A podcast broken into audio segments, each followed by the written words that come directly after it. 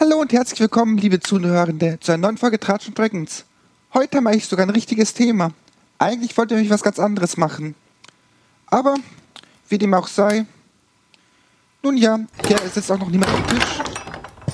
Oh, äh, tut mir leid, ich bin ein bisschen spät. Ah, hallo Justus, wie geht es dir denn? Ja, äh, ganz gut, ganz gut. Ähm, ja, hallo auch alle Zuhörenden. Ähm, es ist ein bisschen knapp, aber es tut mir leid.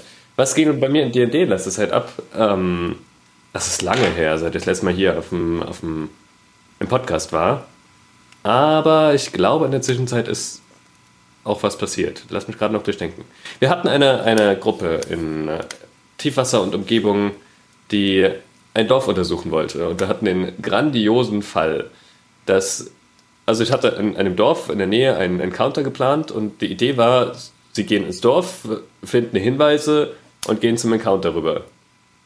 Und was die Gruppe gemacht hat, ist, sie geht in die Nähe des Dorfes, geht einmal außen herum, geht in Richt findet Hinweise, also einen, einen winzigen Hinweis auf den kleinen Encounter, also nur der einzige Hinweis war, okay, das ist eine Insel. Also gehen sie dorthin, hauen alles durch, töten den, das, was ich als Endgegner geplant hatte, und kehren dann erst zurück ins Dorf. Zu einer Party, die ihnen eigentlich die Hinweise für diesen Encounter geben sollte. Ähm, es war sehr spaßig. So, jetzt darfst du wieder, Alex. Ich weiß nicht, wie sehr ich dich unterbrochen habe. Tut mir leid. Alles gut, alles gut. Mir kommt das irgendwie bekannt vor. Diese Geschichte.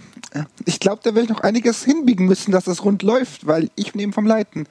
Bei mir ist ein bisschen mehr passiert, alle, die auch öfter zugehört haben. Ja, verschiedene Gruppen, verschiedenes Leiten. Die eine oder andere Gruppe stirbt gerade, weil die Leute es nicht auf die Kette kommen, zu Terminen zu bekommen.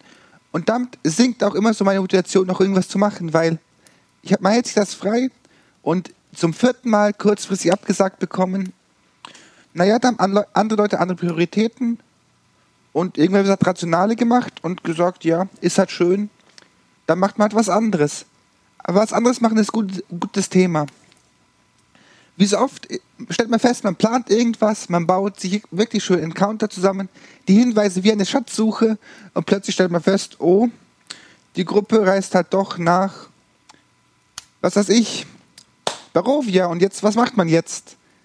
In der heutigen Folge werden wir, glaube ich, ein wenig über improvisieren, über SL reden und wie man vielleicht doch noch irgendwie die Eisenbahnschienen ausblendet und die Gruppe, man denkt, okay, die Gruppe ist doch noch im gewohnten Bereich, man selber hinter dem Spielleitungsscreen panisch gerade durch Regelwerke und Weltenbücher blättert, um zu sehen, was man noch hinbiegen kann. Alles ein guter Punkt. Bleiben wir doch bei dem, man legt Hinweise und die Gruppe macht irgendwas anderes. Wenn du jetzt weiterleiten müsstest, was du dankenswerterweise nicht tun wirst, ich das Problem haben würde, aber erzähl mir doch mal, was ich da machen hätten würde. Ähm, ich meine, ich würde ihnen einfach ganz, in dem Fall ganz casual, die Hinweise trotzdem nochmal geben, damit sie wissen, was sie da eigentlich umgebracht haben, warum sie das angegriffen hat, weil in dem Fall ja auch noch ein bisschen Weltbeschreibung hinten dran hängt. Und ähm, ich finde, also mein, ich, ich versuche immer so ein bisschen auch eine lebendige Welt zu etablieren. Ähm, also natürlich gibt es Stellen, in denen sich die Welt nicht weiter dreht, wenn die Gruppe da nicht hinschaut. Ähm, aber in dem Fall versuche ich halt eine, eine mir logische Konsequenz herauszuziehen, wie die DörflerInnen handeln würden, ähm, welche Fälle, welche Dinge eintreten, welche nicht, wenn jetzt äh, dieses, dieses Endgegnermonster besiegt ist, ähm, weil der gewissermaßen, ähm, ja, weil, weil das natürlich die Umstände ändert. Und ich würde erst einerseits versuchen, ähm, das weiterzuspinnen, zu schauen, dass es, dass es logisch bleibt, konsistent bleibt und nicht die DorfbewohnerInnen trotzdem sagen, hier, ähm, das ist total komisch, was da hinten abgeht, geht da mal hinschauen, weil die Gruppe war da ja schon. Ähm, uns trotzdem aber, ja, einem logischen Rahmen zu halten. Mhm. Das ist ein guter Punkt. Letztendlich wissen die Dorfbewohner ja nicht, dass die Gruppe da schon war. Das heißt, die werden auch Hinweise doppelt geben. Ich denke man immer aufpassen, dass man nicht irgendwie das Ganze langweilig macht, indem die Leute alle das wiederholen. Ein paar Wiederholungen wird es einfach geben müssen, weil das, die Welt soll auch natürlich wirken. Aber ich denke mal, sobald die Dorfbewohner herausgefunden haben, was da passiert ist, wird natürlich das Abenteuer eine überraschende Wendung nehmen. Und ich glaube, hier muss sich auch die Freiheit dann zugestehen, zu sagen, okay, ich hatte zwar die Idee, die war ganz gut, aber wie Brimi oder Blut und Glas letztes Mal gesagt haben, kill your darlings. Weg mit dem Plot, wenn es gerade mhm. nicht geht. Den muss man ja auch nicht machen. Dann muss man sich halt die Freiheit rausnehmen, um zu improvisieren. Wenn man natürlich die Welt genau. kennt und die Charaktere kennt, dann hilft es mir zum Beispiel, wenn ich überlege, okay, ich spiele jetzt nicht das NSC als Spielleitung, sondern ich spiele dieses NSC als Spielleitung. Das ist jetzt gerade mein Spiel in der Charakter. Wie gehe ich damit um, wenn mir die, der DM, in dem Fall die Gruppe, das Ganze hinsetzt? Was würde der, der Charakter machen? Das heißt, ich gehe halt so von meiner Überflugsposition als Spielleitung, wo ich alles kann, wirklich in einen Charakter rein, überlege, okay, ich spiele jetzt diesen Charakter und das, was die Gruppe mir vorgesetzt hat, wie reagiert dieser drauf? Deswegen habe ich auch zu jedem Charakter, der irgendwie wichtiger sein könnte. Also nicht jeden Dorfbewohner, vielleicht den Bürgermeister, so zwei, drei Stichworte, die den beschreiben. Was, was ich, verschwörerisch, verschwörerisch, hinterlistig, gutgläubig, und dann probiere ich so daraus irgendwie zu interagieren und diesen Charakteren gebe ich auch mehr, mehr Fokus, weil die, das irgendwie abweicht und dieses Abweichen irgendwie kommt darüber. Ist natürlich eine von vielen möglichen Strategien. Justus, wie würdest du interagieren, wenn man gerade in der Situation ist? Ähm, also ich mache es sehr ähnlich. Ich äh, versuche mir einen Überblick zu verschaffen, wie, wie die Verhältnisse zwischen verschiedenen Charakteren und Gruppierungen in der Welt sind. Ähm, warum bestimmte Dinge ähm, zustande kommen, einfach damit ich genau so auf, äh, auf Situationen reagieren kann. Ähm, was aber natürlich nicht heißt, dass ich alles von vornherein ausgearbeitet habe. Also manchmal habe ich eine Idee, okay, das und das will ich da einsetzen, habe eine ganz, ganz grobe Idee, warum es da ist. Und wenn dann so ein, in Anführungszeichen, Problem auftritt, also wenn der Fokus irgendwie darauf gerät, dann wird eben mehr ausgearbeitet erst. Ähm, das heißt, ich habe keine 50 Seiten Weltenbeschreibung, wobei 50 Seiten von der Welt eigentlich nicht viel sind. Aber genau. Ähm, ja, man kann vielleicht in dem Beispiel mal bleiben, weil ähm, das, glaube ich, ein ganz gutes Beispiel ist. Der, der Endgegner war ein Amulet. Und das ist sehr schön, weil wir gerade darüber gesprochen haben, wer hat welche Informationen. Der Amulet hat telekinetische Verbindungen. Heißt, nee, nicht telekinetisch, äh, telepathische Verbindungen. Ähm, zu zwei, drei Personen im Dorf. Ähm, wir haben ein paar weitere, die von dem Aboleten unterworfen wurden. Die sind natürlich jetzt, der Einfluss schwindet jetzt natürlich, die werden frei. Ähm, und sie wissen auch dadurch auch, wer die Helfer des Aboleten sind. Und gleichzeitig haben wir noch eine andere Fraktion, die ähnliche Ziele haben, wie die Fraktion um den Aboleten, ähm, aber nichts mit der Gehirnkontrolle zu tun haben wollen. Das heißt, es ist so ein bisschen Rivalität, obwohl sie so die gleichen Ziele haben. Deswegen war so mein, mein Gedanke, okay, was passiert ist, die einen Leute kommen von dem Einfluss frei, merken, wer ihnen das angetan hat und werden wahrscheinlich, weil es, äh, ich meine, es ist zwar in der Nähe von Tiefwasser, aber es ist immer noch ein Dorf irgendwo in der Pampa. Ähm, das heißt, sie werden wahrscheinlich die verantwortlichen Personen erstmal lynchen wollen. Und dann wird es halt spannend, was die, wie die Gruppe damit umgeht. Und das ist der zweite Punkt, auf den ich hinaus will. Ähm, man muss nicht nur die Welt weiterlaufen lassen, sondern muss trotzdem auch weitere Punkte eingeben, die wieder Spiel generieren. Das heißt, ich kann nicht dauerhaft nur auf der eigenen oder auf der alten Story beharren, weil dann finden sie zwar im Nachhinein raus, was los war eigentlich, aber dann haben sie ja keinen weiteren Grund, das weiter zu bespielen. Und irgendwie müssen wir sie von dort ja auch weiterleiten in eine andere Richtung bringen oder Ideen, also das Abenteuer weiterlaufen lassen irgendwie. Mhm. Ich weiß nicht, wenn ich leite, habe ich so einen ziemlich starken Ansatz, dass die Welt nicht sich um die Charaktere der Spielenden kümmert. Wenn die gerade Fokus drauf legen, dann kriegen sie es mit, aber mhm. ansonsten läuft es weiter. Wenn man jetzt ganz böse gesagt mitkriegt, da ist der Assassin und den tut man jetzt nicht umschneiden, vielleicht drei, vier Wochen später ist, gibt es einen Überraschungsangriff auf eine Person der Gruppe. Ja. Das, das macht es natürlich für mich auch, mich auch einfach, weil ich eben keine fixe Storyline habe. Böse gesagt, ich improvisiere eigentlich immer ein bisschen. Wenn ich die Gruppe besser kenne, kann ich natürlich was vorschreiben. Teilweise klingt mir das total gut, weil man weiß irgendwann nach mehreren Sitzungen, wie die Charaktere handeln. Oder sie haben auch gerade wenig Möglichkeiten. Eine Seereise zum Beispiel. Aber ansonsten ist er eher so wie jetzt ein Stoffstrick. Man nimmt halt das, was man gerade kriegt und fügt das Ganze zusammen. Ja. Weil das ja im Endeffekt immer die Aufgabe von Spielleitungen ist. Also ich finde, das ist so ein. Ähm, also man improvisiert eigentlich dauerhaft als Spielleitung. Weil man kann nicht jede, jedes einzelne Wort, jede einzelne Aktion bis ins Detail genau vorhersagen. Das heißt, schon wenn ich, naja, nehmen wir mal ein eigentlich relativ krasses Beispiel. Wir sagen, wir wollen Würfelwurf haben, um zu schauen, ob eine Person etwas schafft. Ein Spielercharakter. Und dadurch erwarten wir eigentlich, dass wir improvisiert darauf reagieren. Auch wenn wir uns schon im Vorhinein mehrere Möglichkeiten überlegt haben, ist ja das genaue Erklären, die, die genaue Handlung ist ja eine Art von Improvisation. Also in dem Sinne, dass ich etwas neu einbringe, was ich vorher nicht genau fest geplant und abgesteckt hatte. Wir spielen ja keine Theaterskripte im Rollenspiel. Ähm, die Frage ist halt immer, wie groß ist der Anteil, wie stark ist das Gerüst außenrum, was wir haben. Oder mhm. siehst du das anders? Nee, eigentlich nicht. Also, ich, das, ist mein, das ist eigentlich mein Problem bei Kaufabenteuer.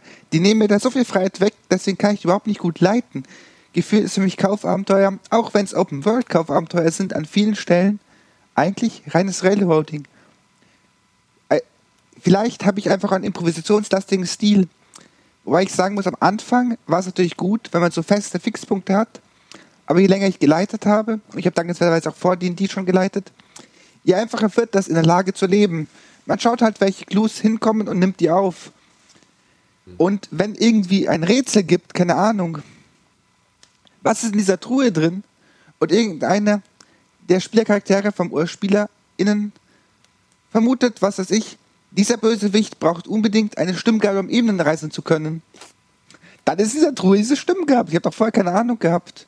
Und im Hinterkopf baue ich halt all das zusammen, dass es passt schreibe halt irgendwelche Bücher, wo ich mir gedacht habe, hier steht irgendwas über den Kult drin. Nein, der ist wahrscheinlich ein Exzerpt über die Stimmgabel jetzt. Also in der Regel habe ich eigentlich so recht wenig Eigenleistung, wenn ich improvisiere, sondern ich nehme einfach das, was die Gruppe sich denkt. Natürlich, da jetzt welche von meinen Gruppen zuhören. Nein, das klappt nicht immer. Die Perle mit Wisch wird nicht in der Kiste sein. Probiert es gar nicht. Ja, ich meine, nur weil man sich Ideen von der Spielergruppe holt, also darauf reagiert, heißt es ja nicht, dass die Spielergruppe alles bekommt, was sie in dem Moment gerne hätte, sondern es läuft, glaube ich, eher so zwischen den Zeilen, dass man herausliest, okay, gut, ähm, hier wird sich gerade auf eine bestimmte Sache fokussiert oder in eine bestimmte Richtung gelaufen oder ein bestimmter Plan zurechtgelegt und dafür werden bestimmte Dinge gebraucht, damit er funktioniert oder vielleicht auch scheitern kann, aber ähm, damit, zumindest, damit er durchgeführt werden kann. Ähm, und darauf wird halt, glaube ich, reagiert, oder? Genau, genau. Einmal sowas und auch so, natürlich haben meine irgendwie Ideen, aber ich finde es auch enorm belohnend für eine Spielerinnengruppe, wenn halt deren Idee, was der Bösewicht macht, zum Teil auch richtig ist, weil ansonsten. Irgendwie, man spinnt ja Theorien, Vermutungen, hat nur wenig Wissen. Dann wiederum, warum soll nicht ein Teil zumindest drin sein? Wenn es passt, einfach ne übernehmen das macht aus meiner Sicht das Spiel auch interessant, weil das ist nicht nur meine Welt, die ich beschreibe, sondern die Welt der Gruppe. Und es ist vor allem auch in meinen Augen deshalb vonnöten, ähm, damit weitere Schritte geplant werden können. Wenn ich keine Ahnung habe, was meine AntagonistInnen jetzt als nächstes tun, was meine GegenspielerInnen tun, dann kann ich, habe ich auch keine Ahnung, was ich tun kann, um das zu verhindern. Und deswegen finde ich es auch so wichtig, dass naja, man gewissermaßen auch weiß, was, welche Gefahr man entgegensteht. Und ähm, deswegen finde ich es auch sehr wichtig, du hast Kaufabenteuer angesprochen, dass ich da weiß, was die Motivationen und die Ziele der, der, ähm, der verschiedenen Figuren sind, die darin vorkommen, damit ich als Spielleitung das mit einbeziehen kann und dadurch dann eben flüssig auf meine Spielergruppe reagieren kann. Genau, manchmal habe ich das Gefühl, bei Kaufabenteuer ist halt so wie in Skyrim. Da gibt es dann drei Gesprächsoptionen und dann ist fertig. Ja. Ja. Aber ich grad, ich hatte ich, ich es jetzt bei, bei, bei ähm, einem Abenteuer in Hexen 1733 sehr schön, wo im Endeffekt die Hälfte des, des aufschriebst, dieses, dieses Abenteuers, war einfach die Erklärung der Hintergrundgeschichte. So, was geht eigentlich ab?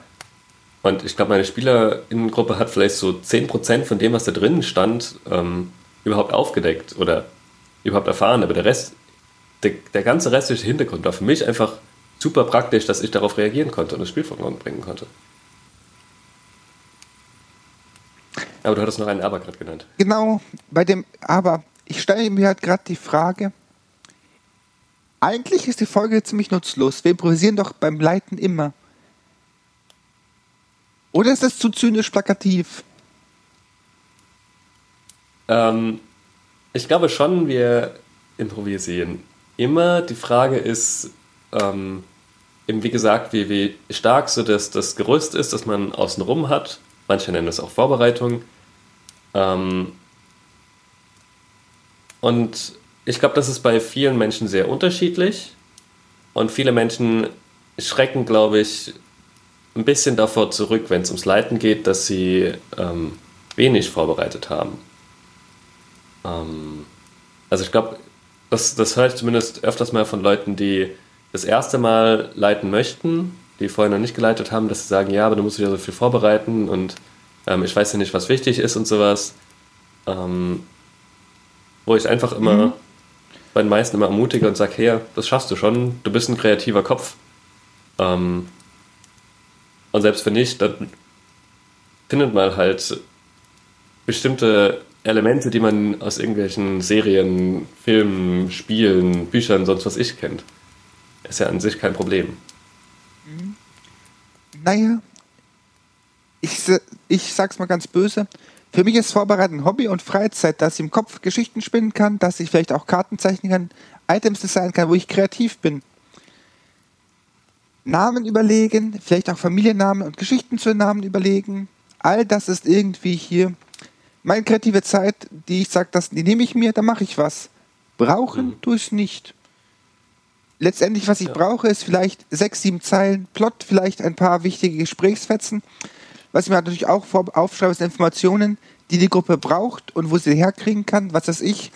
Es geht darum, hier irgendwie einen Fälschering zu erkommen. Dann schreibe ich mir halt auf. Händler, gefälschte Goldstücke. Bürgermeister, Währungsprobleme. Halt lauter solche Dinge.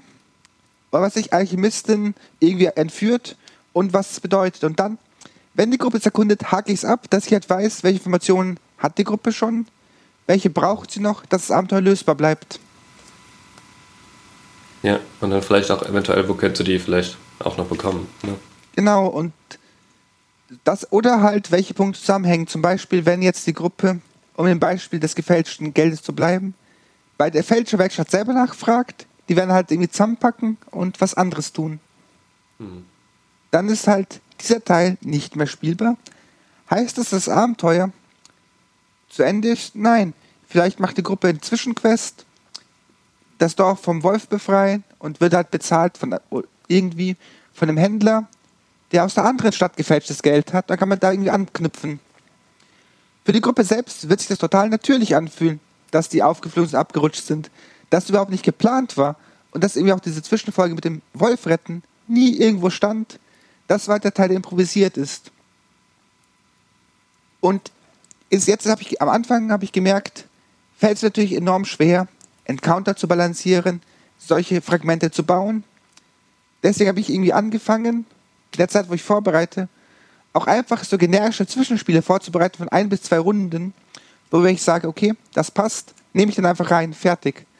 So wie bei einem Fertighaus. Wir bauen zu irgendwas, aber wenn jetzt die Wand irgendwie nicht rechtzeitig geliefert wird, kauft ihr halt woanders her.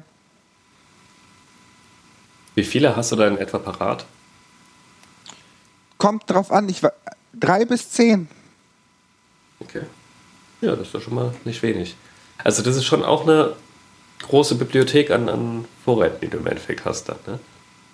Genau. Teilweise sind sie ausgearbeitet, weil ich die halt in der Anfangszeit meines Leitens ausgearbeitet habe. Mhm. Teilweise ist es irgendwie nur eine Zeile. Es ist ein halbes Abenteuer daraus geworden, aus einer Zeile. Seltsame Puppe, die alles sterben sagt. Ja, das, das sind so die, die Kleinigkeiten, nicht immer so die, diese Dinge, die einen als Spielenden irritieren. sehr stark irritieren oder sehr, ähm, ja, so ein bisschen was von, von einem schlechten Omen haben. Ähm, da gehen viele Spielende sehr, sehr gerne drauf ein und stellen Untersuchungen an und, und wenn sich nachher herausstellt, dass es irgendwas ganz Banales, hat man dadurch dann auch nochmal eine kleine Zwischensequenz geschaffen. Man muss dann halt die Hintergründe bauen. Ne? Hast genau. du Erfahrung?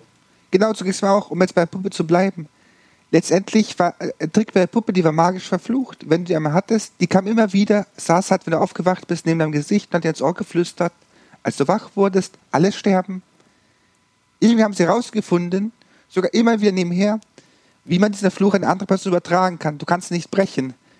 Dann haben sie halt irgendeinem so Dienstboten im Schloss ein paar Umme Gold und Kuchen gegeben und gesagt, bringt das mal der, dem, der bösen Herrscherin und sagt folgende Worte. Und dann haben sie halt immer wieder mitbekommen, wie diese Herrscherin ein wenig in, weniger integer wurde und immer wieder Probleme hatte und irgendwann kam raus, an, angeblich die, wird die langsam verrückt. Ich habe natürlich bei diesem Statblock nie geplant, dass man diese, diesen Endboss in so einfach umbringen kann, aber aus der Idee vom Sidequest mit der Idee vom Spielen dachte ich mir, irgendwie passt das. Ja. ja. Wir haben jetzt viel über, über eine, ja, dem Gerüstbau und der Vorbereitung gesprochen. Ähm, kannst du nochmal festmachen, wie viel du für eine eine Kampagne planen würdest. Du hast vorhin von wenigen Stichpunkten für deine NSCs geredet. Ähm, wie ist es, wenn du ein Abenteuer oder eine Kampagne planst?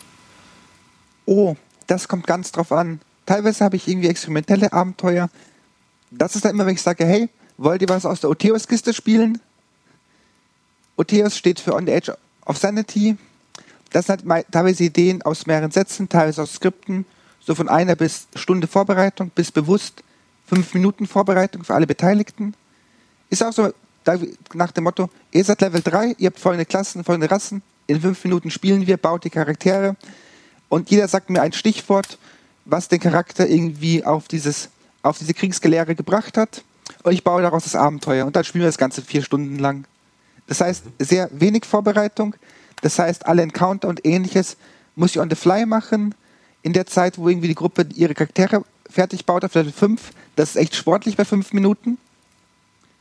Baue ich, suche ich mir halt schnell mal aus Cobalt Club und ähnlichen die Encounter zusammen und dann überlege ich mir, was passiert und dann spielen wir. Mit unerfahrenen Gruppen würde ich das nie machen, aber wenn die Gruppe ein bisschen erfahren ist, klappt es erstaunlich gut. Aber man muss halt sagen, ich habe da viel von Fate gelernt. Hey, hier ist ein Aspekt, da springen drauf an, etc wenn ihr mal wirklich improvisieren lernen wollt, auch an den Zuhörenden, schaut euch Fate an, schaut euch die Fate Toolkits an. Die helfen enorm, die bringen viele Techniken und stellen die auch dar. Ansonsten, wenn ich jetzt größere Kampagnen habe, mit mehreren Metaplots oder mit Geschichte, wo ich mir denke, okay, bis Level 3 muss das passiert sein. Bis Level 4 muss das passiert sein. Auf Level 5 sollten sie soweit sein. Dann ist natürlich mehr Vorbereitung. Allein schon dieses Grundgerüst ist so zwischen 2 bis 15 Stunden dann, ich nenne es immer Signature Encounter. Das sind Encounter, die irgendwie Informationen geben, die entweder einen kleinen Boss bedingen, chaptermäßig einen Levelaufstieg bedingen. Wobei so ein Encounter kann von einem Rätsel bis hin zu einem Kampf wirklich alles sein. Quasi so Kapitel, Herausforderungen, die die Gruppe meistern muss. Und die sollten dem Level fair gegenüber sein. In der meisten Welt, die ich mache, ist halt, sind die Gegner so stark, wie sie sind. Wenn die Gruppe jetzt einfach sagt, okay, alle Schilder hier bei Dragons ignorieren wir, wir rennen zum Drachen, dann kämpfen sie halt mit Level 3 gegen die Terrask. Werden sie nicht schaffen, ist halt schade. Aber wenn sie auf, in einem Bereich bleiben, wo die Story läuft, wachsen auch die GegnerInnen mit.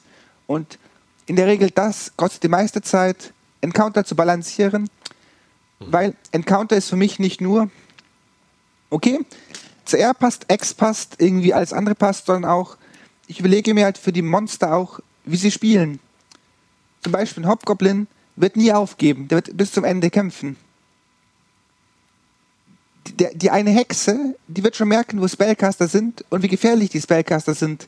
Das heißt, wenn ich einen Encounter mache aus irgendwie drei Hobgoblin-Kämpfer und einer Hobgoblin-Zauberin, dann wird die Zauberin den Kämpfern auch sagen, nehmt mal gezielt die Spellcaster da hinten raus und rennt auch durch die Barrikaden. Mhm. Und das kostet eigentlich so die meiste Zeit beim Vorbereiten dann. Wie machst du es denn, Justus? Ich glaube, wir sind ein bisschen unterschiedlich, so wie wir uns kennen. Ähm, ja, ich mache es Stück für Stück, muss ich sagen. Also ich habe meistens am Anfang einen groben Plot im Kopf, so in welche Richtung soll es gehen, was soll so ähm, bespielt werden und bereite dann meistens äh, maximal zwei bis drei Sitzungen im Vorhinein voraus. Und dann habe ich meistens so ja, eine Viertelseite bis eine Seite ähm, für, ich würde sagen, vier Stunden etwa. Ähm, variiert immer ein bisschen, je nachdem, wie viele Möglichkeiten ich meine Gruppe offen lassen will.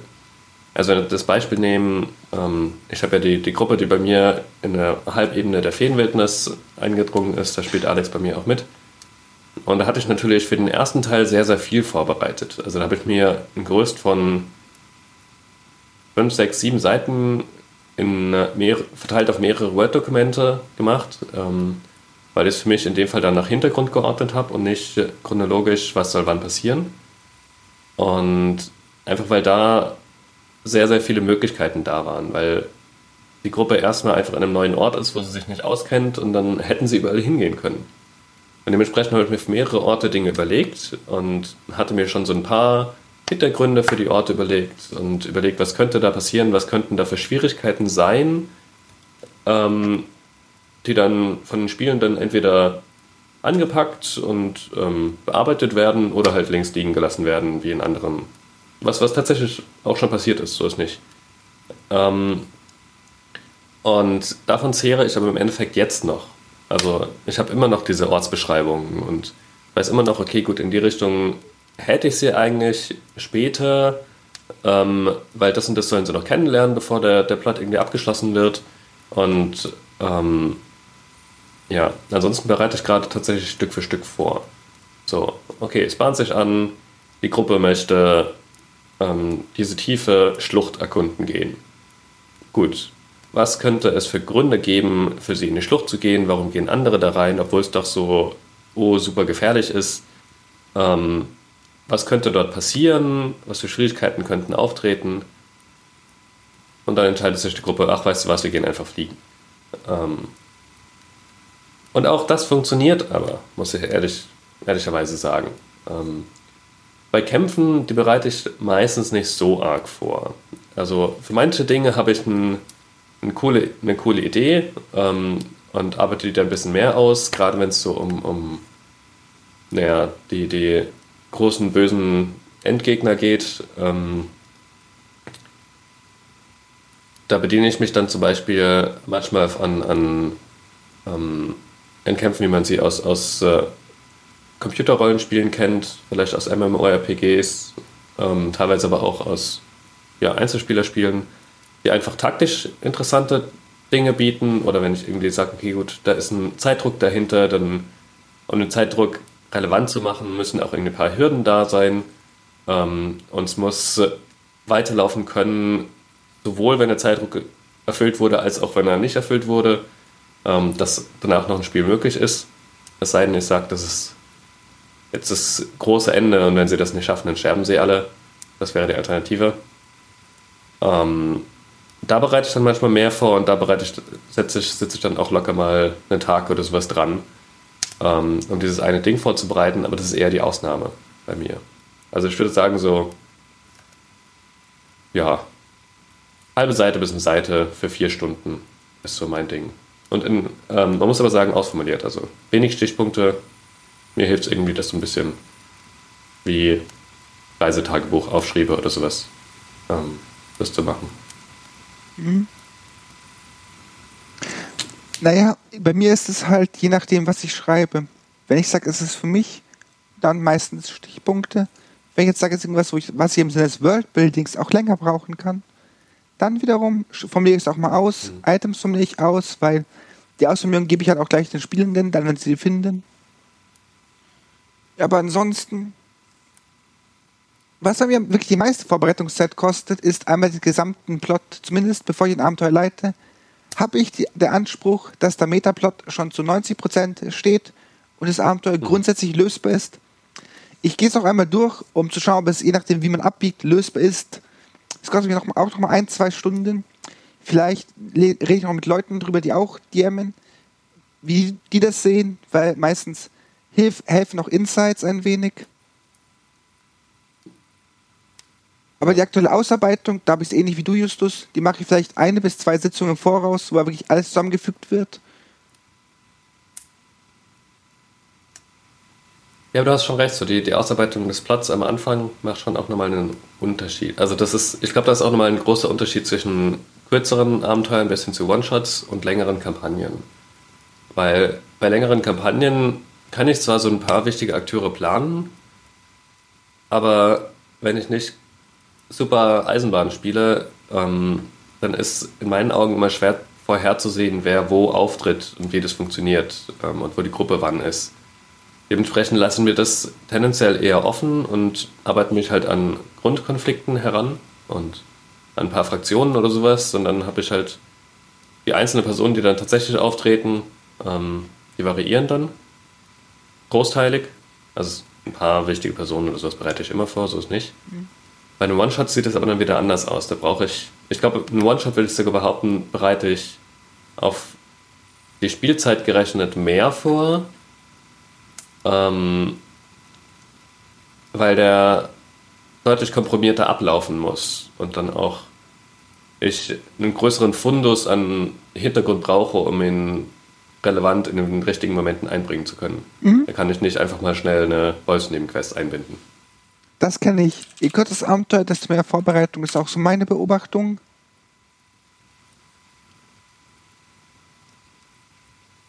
Einfach, weil da muss alles funktionieren, etc.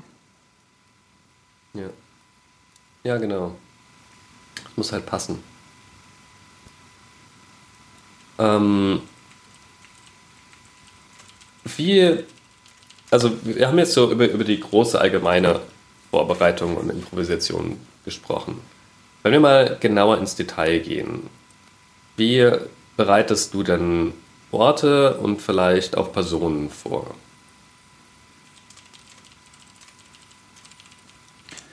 Ja, ich weiß nicht. Personen bereite ich eigentlich komplett nach dem Fate-Prinzip vor, das verlinken wir. Da gibt es quasi so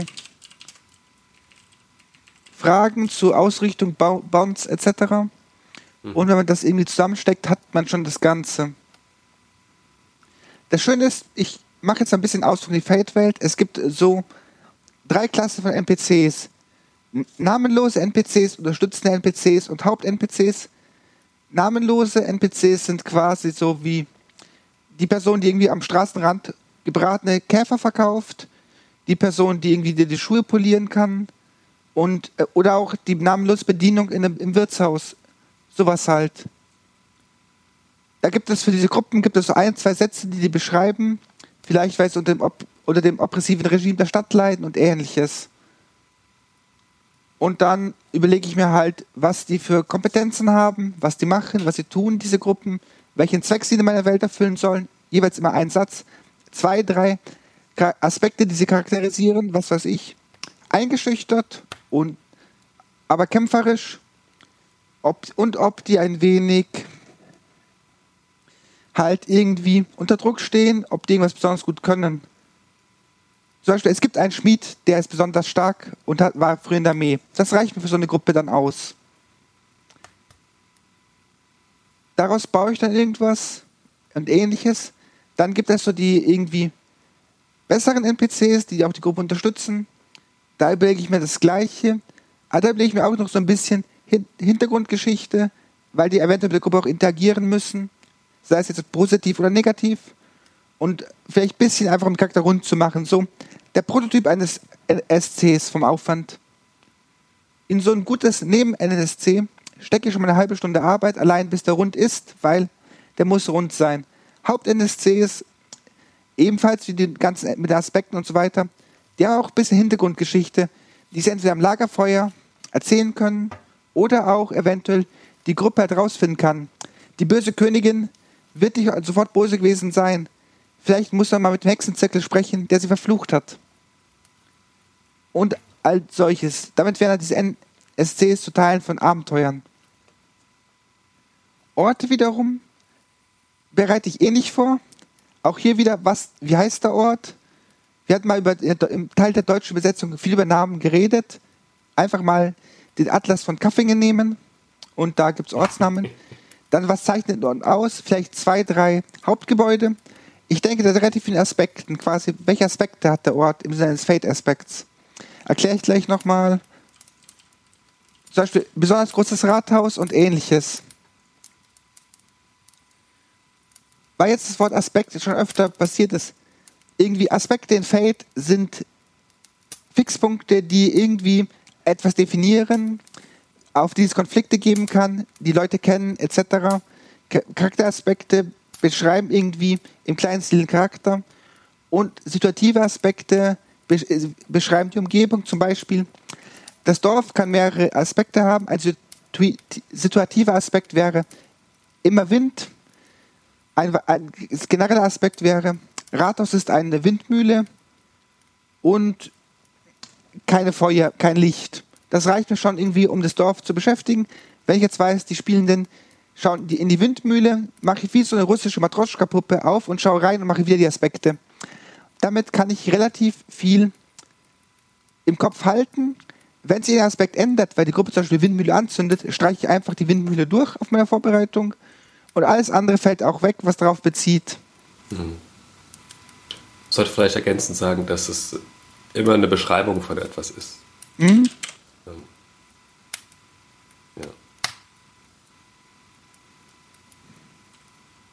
War das deine Ausführung darüber? Genau, ich wollte gerade wollt noch überlegen, ob ich irgendwas Wichtiges vergessen habe. Aber jetzt mache ich das wie beim Leiten. Wenn mir nichts anderes einfällt und ich keine Idee habe, wie es weitergehen soll, dann sage ich, okay, jetzt liebe Gruppe, was macht ihr? Ich habe euch das Dorf vorgestellt, wie geht ihr um? Genau, das ist der Moment, wo normalerweise erstmal die komische Stille auftritt, weil alle überfordert sind von der plötzlichen Übergabe ähm, der Macht. Ähm, bei mir ist es so, ich lege großen Wert immer auf ähm, Verhältnis zueinander und Beziehungen zueinander. Also wenn ich einen Ort vorbereitet habe, ähm, dann ist mir wichtig, was sind, wie stehen die Einwohnenden zueinander? Ähm, Gibt es da Konfliktpotenzial? Weil Konflikt ist immer gut für Spiel. Ähm, oder sind sie alle friedlich? Oder ähm, ja, was sind so die, die Dinge? Wie stehen die zueinander? Oder vielleicht auch zu Personen, Gruppierungen, Wesen außerhalb des, des Ortes, des eigenen. Wenn jetzt mal von Dörfern oder Städten oder sowas ausgehen. Ich meine, genau genommen könnte man ja auch ähm, Höhlen oder sowas mit den gleichen Augen sehen. Was mir dabei sehr geholfen hat ähm, und was auch bei, bei ähm, Personen eigentlich immer sehr gut funktioniert, finde ich, ist so die Idee, die Mayre Stritter aufgebracht hat in ihrem Buch Spielleiterwillkür. Ähm, und das, ich glaube, sie betont es auch so auf ihrem YouTube-Channel immer mal wieder, ähm, dass man quasi, wenn man, wenn man, vorbereitet, immer sich drei Fakten über die Dinge und Personen und Abenteuer und was auch immer überlegt. Ähm, und was, was sie macht das meistens so, dass sie zwei Dinge nimmt, die erwartbar sind, ähm, die vielleicht sogar klischeehaft sind, also was weiß ich, wir gehen in die Kneipe und wie sieht der Barkeeper aus? Und dann sagst du, ja, das ist ein alter, dicklicher Mann, mit, der fast eine Glatze hat und er schaut freundlich zu euch herüber. So, das ist was, was man erwarten könnte, wenn man in ein Gasthaus geht. Und als drittes sucht sie sich irgendwas aus, was unerwartet ist. Da könntest du zum Beispiel sagen, ähm, im Gasthaus stehen alle Stühle umgekehrt. So. Ähm, das ist nichts, was man dem, von dem Gasthaus erwarten würde. Und das bringt ein bisschen Würze rein, was es interessant macht. Ähm, was vielleicht Spiel generiert und vielleicht auch einfach es ein bisschen absondert von anderen Dingen. Und so versuche ich das auch bei Personen, wenn ich sie vorbereite, ähm, dass ich ihnen ein bisschen was gebe, ähm, was sie besonders macht, was sie hervorhebt durch andere und aber auch viele erwartbare Dinge haben, damit sie, ja, damit die Spielenden auch wissen, wie sie damit umgehen können. Ähm, weil wenn alles vollkommen neu ist, dann ist man so in einer in der Situation, dass man nicht weiß, was die Handlungsoptionen sind. Ähm, also da bewege ich mich mhm. gerade auch nochmal in meinem Feenwildnis-Abenteuer gerade auf einem sehr, sehr schmalen Grad, weil das eine Welt, die sehr fremd, Welt ist, die sehr fremd erscheinen soll. Ähm, das heißt, dort ist natürlich der Grad an komischen Dingen oder Dingen, die der Gruppe komisch vorkommen, höher. Gerade weil sie halt viele Hintergrundinfos dazu noch oder gar nicht haben. Ähm, und da finde ich es dann immer, das, das ist tatsächlich dann immer eine Schwierigkeit, die mir auffällt, dass ich nicht zu sehr in, ins Wilde, zu sehr weit weggehe, ähm, damit noch Handlungsoptionen da bleiben. Und sonst überlege ich mir für Personen eben auch ähm, ja, einfache Aussagen, wie Alex es auch macht. Ich habe meistens nicht viele Stichpunkte. Vielleicht drei, vier Wörter zum Aussehen, weil das eine Sache ist, wo ich immer Schwierigkeiten habe zu improvisieren. Ähm, Im Zweifel haben bei mir alle lange braune Haare und grüne Augen. Und das war's dann mit Beschreibung. Durchschnittliche Kleidung vielleicht noch. Ähm, da suche ich mir immer Dinge raus und Namen, gut, da gibt es dann halt im Zweifel Name Generator und äh, Namenslisten oder was auch immer. Ähm, Im Zweifel wilder ich einfach in Namen von Freunden und Bekannten und das funktioniert auch immer ganz gut. Irgendeinen Vornamen mit irgendeinem Nachnamen kombinieren. Ähm, das sind dann immerhin alltägliche Namen. Das funktioniert immer ganz gut. Und auch da habe ich mal den Tipp gelesen oder einen Vorschlag gelesen, dass man, ähm, auch wenn man Personen beschreibt, ähm, vielleicht auch sie ein bisschen ausspielt, was, was so ihre, ihre ähm, Gestik und Mimik und ihre Gewohnheiten angeht, dass man sich auch da an Personen orientieren kann, die man kennt. Muss ja niemand sein, die, den oder die man super gut kennt. Das kann ja einfach auch, was ist ich, die Schaffnerin, die ich jeden Morgen im Zug sehe, sein. Und bei der ist einmal aufgefallen, dass, was ich, die einen Fuß beim Laufen immer einen Ticken hinterherzieht. Das sind so Kleinigkeiten, die eben ein bisschen Würze in die, in die NSCs reinbringen können, dass sie nicht ganz farblos erscheinen. Und ähm, wichtig ist, sich das auch aufzuschreiben für die NPCs, denn sollten sie wieder auftreten, dann kann man mit Hilfe dieses Tipps das auch relativ leicht wieder konstruieren, ähm, wie man die gespielt hat. Ähm, ist aber Nachteil ist halt natürlich, man hat dann nur ein sehr begrenztes, sehr begrenzte Auswahl an Nichtspielercharakteren, die man beschreiben kann, weil man, ich meine, man trifft zwar hunderttausende von Leuten, aber wie viele davon bleiben einem wirklich so gut in Erinnerung, dass man sie dann auch ironisch imitieren könnte? Mhm, wobei ich da sagen muss, meistens spielt ihr mit anderen Gruppen, das heißt, ich kann es auch recyceln. Ja, das stimmt. Und im Zweifel, wenn jeder zehnte Barkeeper aussieht wie der in meiner Stammkneipe, dann fällt es vielleicht auch nicht allen auf. Naja, du musst nur andere Fokuspunkte setzen. Da beschreibst du halt einfach das Unerwartete größer. Und die Leute nehmen halt an, wie der Barkeeper aussieht. Ja. Schreibst du dir sowas wie Akzente oder Sprechweisen oder Handhabungen auf? Ja, das gehört für mich zu den Charakteraspekten. Wenn es was Besonderes ist, was weiß ich, der Charakter lispelt, der hat eine große Narbe in Mitte vom Gesicht, dann schreibe ich mir sowas auf. Oder, keine Ahnung, diese Turmuhr, die läuft rückwärts. Und je nachdem, wie wichtig das ist, markiere ich es mir durchaus auch farbig auf dem Ausdruck. Ich schreibe es am Rechner, drucke es aus und schaue, dass ich es wirklich einfließen lasse und der Gruppe präsentiere. Damit die Gruppe jetzt nicht nur darauf getrimmt wird, all das, was ich explizit hervorhebe, als wichtig zu sehen, kommt natürlich auch unwichtiges Zeug mit dazu rein, einfach, dass es rund wirkt. Mhm.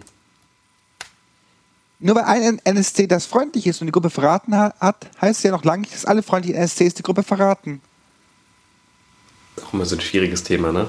dass die Gruppe nicht zu misstrauisch wird. Ähm, ja.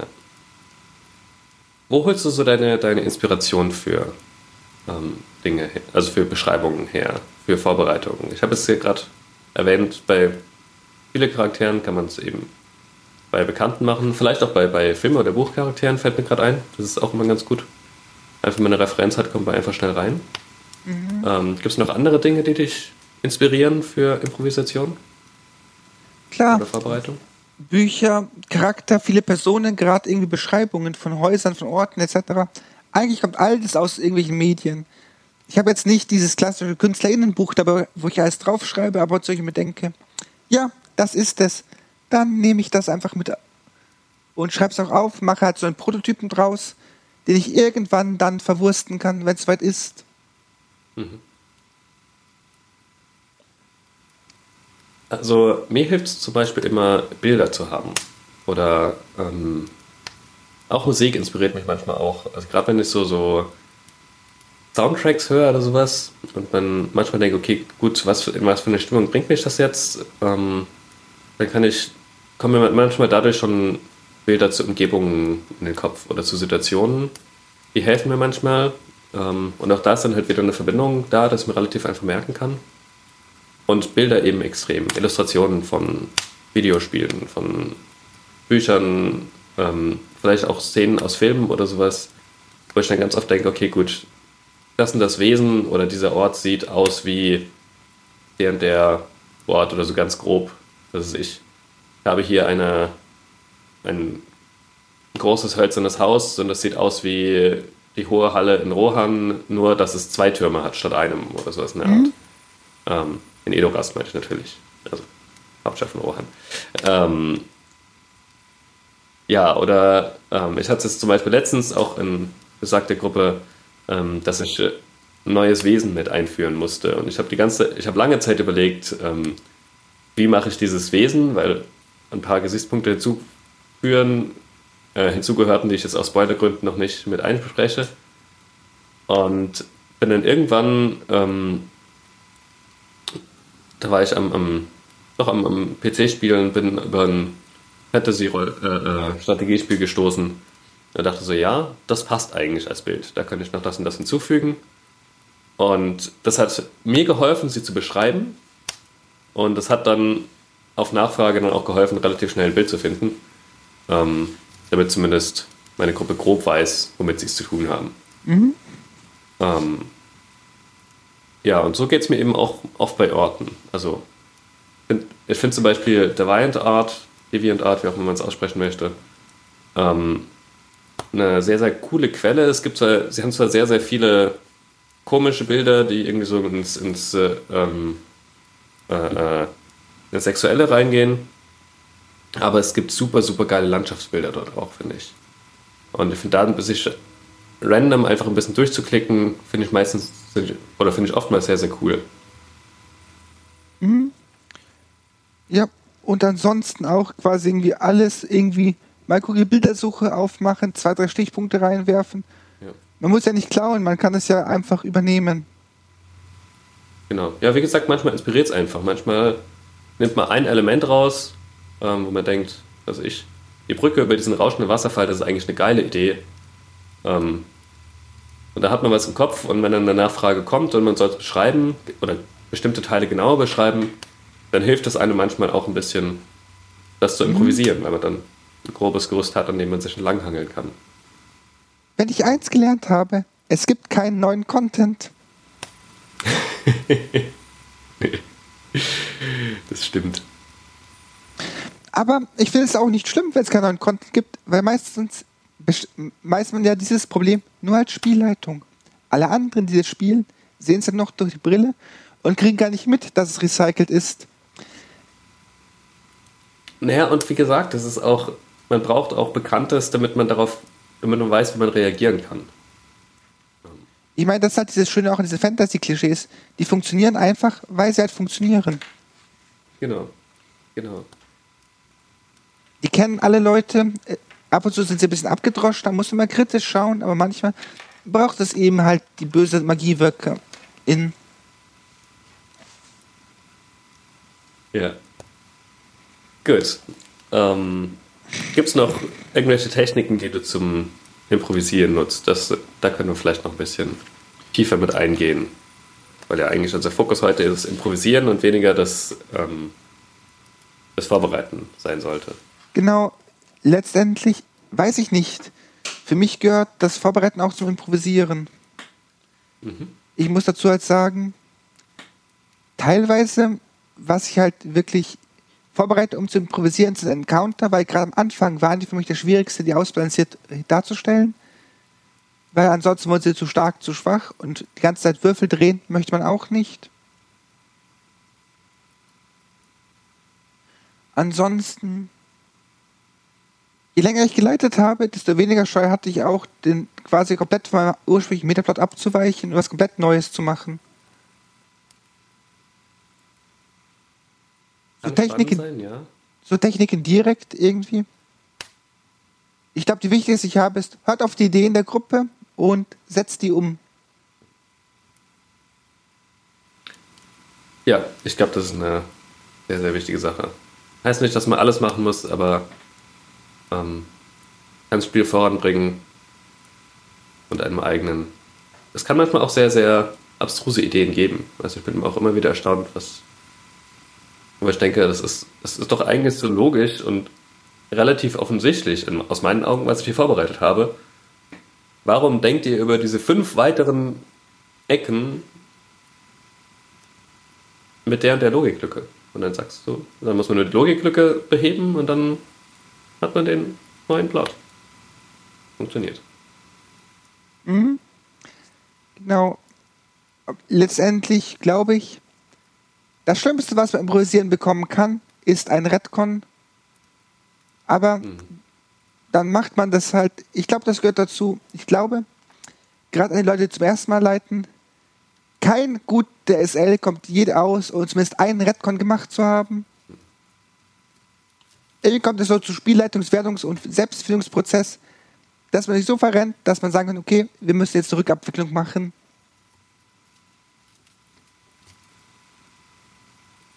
Ja, und das ist auch immer eine Sache, wo ich, ähm, wie so häufig, wo ich sage, das muss man halt gemeinsam besprechen und dann sagen, hier, mir ist aufgefallen, ich habe hier den, den Fehler gemacht. Ähm, vielleicht hat es euch verwirrt, vielleicht ist es euch auch gar nicht aufgefallen, weil ihr gar nicht mehr auf dem Schirm hattet, wo das mal anders gelaufen ist. Wir sollten uns jetzt zusammensetzen und schauen, wie wir es regeln. Es sei denn, das ist irgendwas, wo ich denke, okay, ich brauche diese eine bestimme, bestimmte Regelung, damit der Plot weiter funktionieren kann, ähm, damit die Geschichte sinnvoll weiterlaufen kann und zu Ende gebracht werden kann. Dann muss man halt auch mal sagen, hier, aus Plotgründen müssen wir es jetzt so machen, auch wenn es vorher anders war. Ähm, aber das muss dann, glaube ich, auch sehr, sehr klar formuliert sein und es müssen alle Bescheid wissen, damit das dann sinnvoll funktioniert. Ja, allerdings glaube ich, wenn zumindest die Gruppe irgendwie der SL nicht zugesteht, auch sowas zu machen, ist zumindest für mich ein Typ Gruppe, mit dem ich nicht spielen möchte, weil mhm. es sollte halt eine Offenheit für Fehler da sein. Man kann immer irgendeinen Fehler machen und dann sollte zumindest irgendwie das Awareness in der Gruppe da sein. Okay, wir schauen uns den Fehler an und dann bearbeiten wir ihn gemeinsam und schauen, wie wir da rauskommen. Ja. Ja, gerade dann, wenn man halt irgendwie keine, kein Eisenbahnschienenabenteuer spielt, bei dem ganz klar festgelegt ist, was wie abläuft. Ähm, bisschen Chaos ist immer. Und ein bisschen Chaos kriegt die Würze. Also, ich glaube, ich würde weniger Rollenspiel spielen, wenn da nicht auch Chaos enthalten würde, wäre.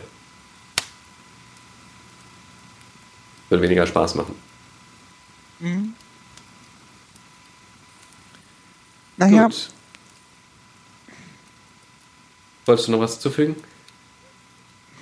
Nee. Eigentlich soweit nicht. Ich meine, das meiste hat man gesagt.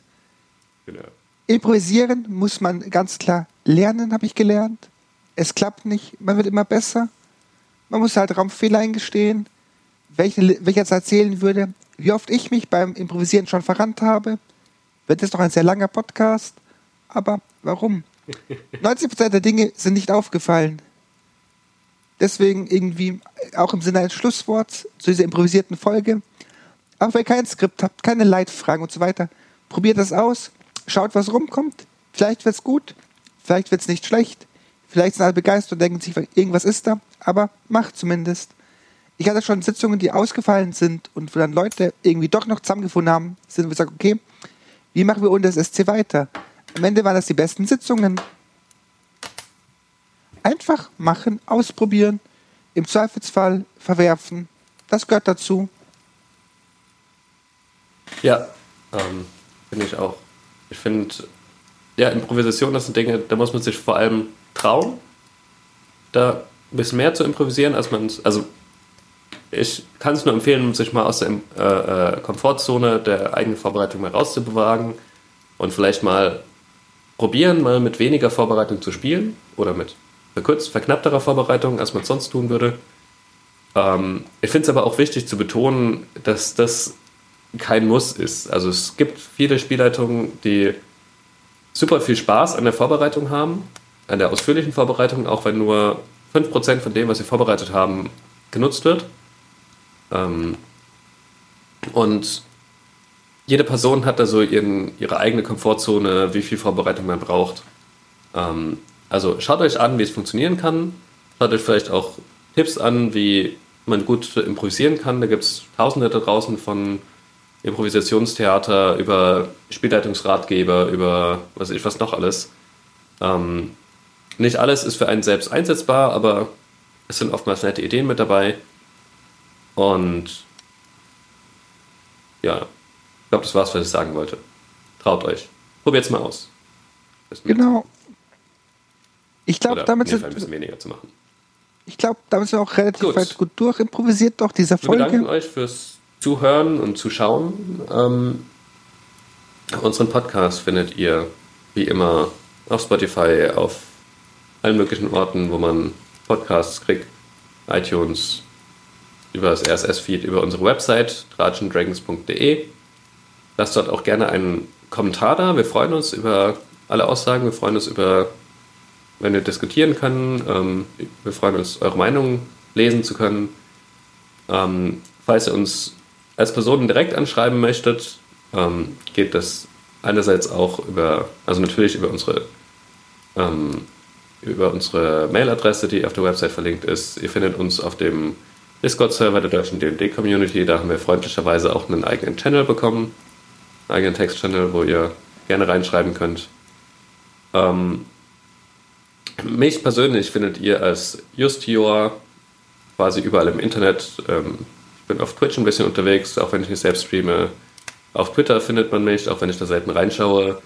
Auf Discord findet ihr mich, wie gesagt, und ähm, ab und zu mal liest man mich auch im Tunnelorn Forum. Wie ist es bei dir, JWAZ Alex?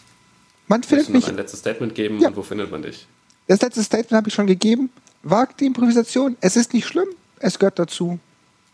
Leiten ist immer improvisieren. Meistens sieht man es nur nicht. Ansonsten, man findet mich unter JWC Alex, überall im Internet, im DND deutschen Discord, auf Twitter, auf Twitch und in vielen anderen Plattformen auch. Ansonsten, vielen Dank fürs Zuhören und noch euch eine schöne Zeit.